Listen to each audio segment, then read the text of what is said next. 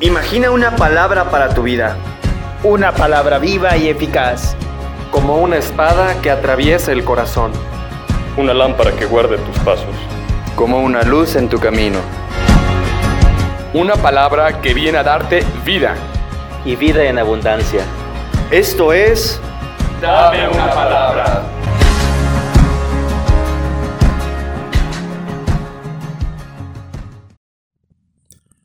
Del Evangelio según San Mateo.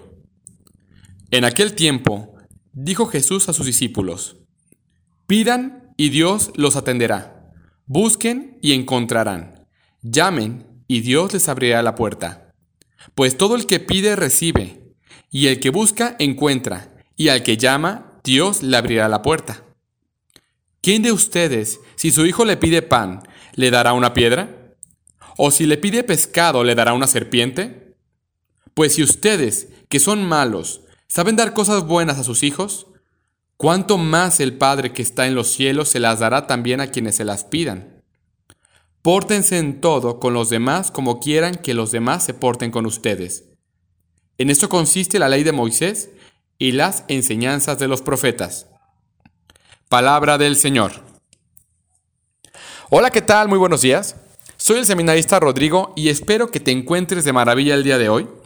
Este jueves tenemos una palabra impresionante y me gustaría compartirte tres ideas principales. La primera, en este Evangelio, Cristo nos habla de una forma implícita sobre la esencia de la oración al Padre, a Dios, hablando de la condición del hombre que pide y el amor de Dios que responde y da sobreabundantemente. Obviamente el ser humano tiene una, una necesidad natural y es pedir. Obviamente hay necesidades explícitas, ¿verdad? Con esta palabra Cristo quiere despertar la confianza en la oración. Volvamos a citar el Evangelio de Mateo. Dice, pedid y se os dará, buscad y hallaréis, llamad y se os abrirá. Porque todo el que pide recibe, y el que busca halla, y al que llama se le abrirá. Esta es la oración de la que estamos hablando, ¿eh?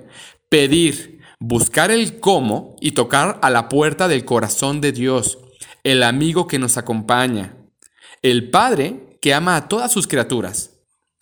Y detrás de la oración al Padre se esconde un acto de confianza y abandono. Es algo muy importante que se relaciona con la experiencia de la fe. Dios ama que le pidamos. Somos nosotros los que nos cansamos de pedirle a Él muchas veces. Mm, porque en el fondo no le concebimos como nuestro Padre quizá. Un padre ama a sus hijos, ¿no? Naturalmente. Y les procura el mayor bien. Y, pues recordemos que el Padre Perfecto pues es Dios.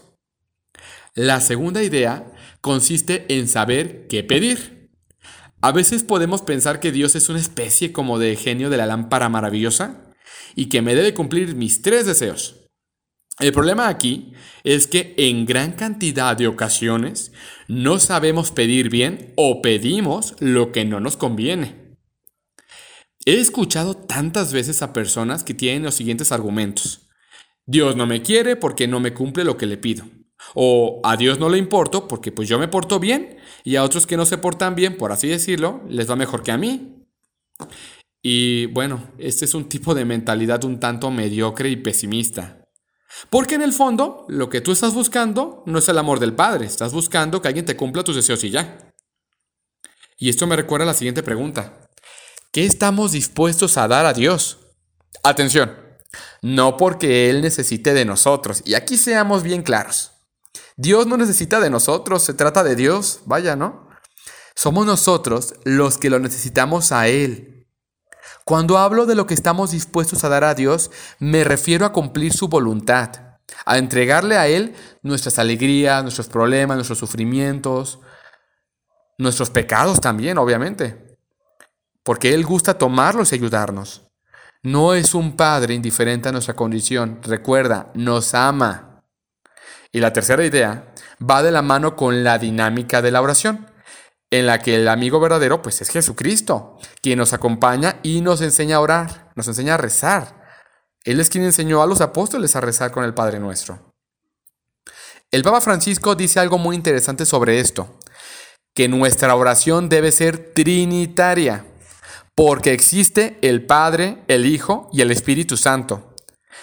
Y recordemos, son personas, no son una idea en el aire y ya. Recordemos, por tanto, que la oración es el grito del corazón. No hay manera perfecta de orar, ¿eh?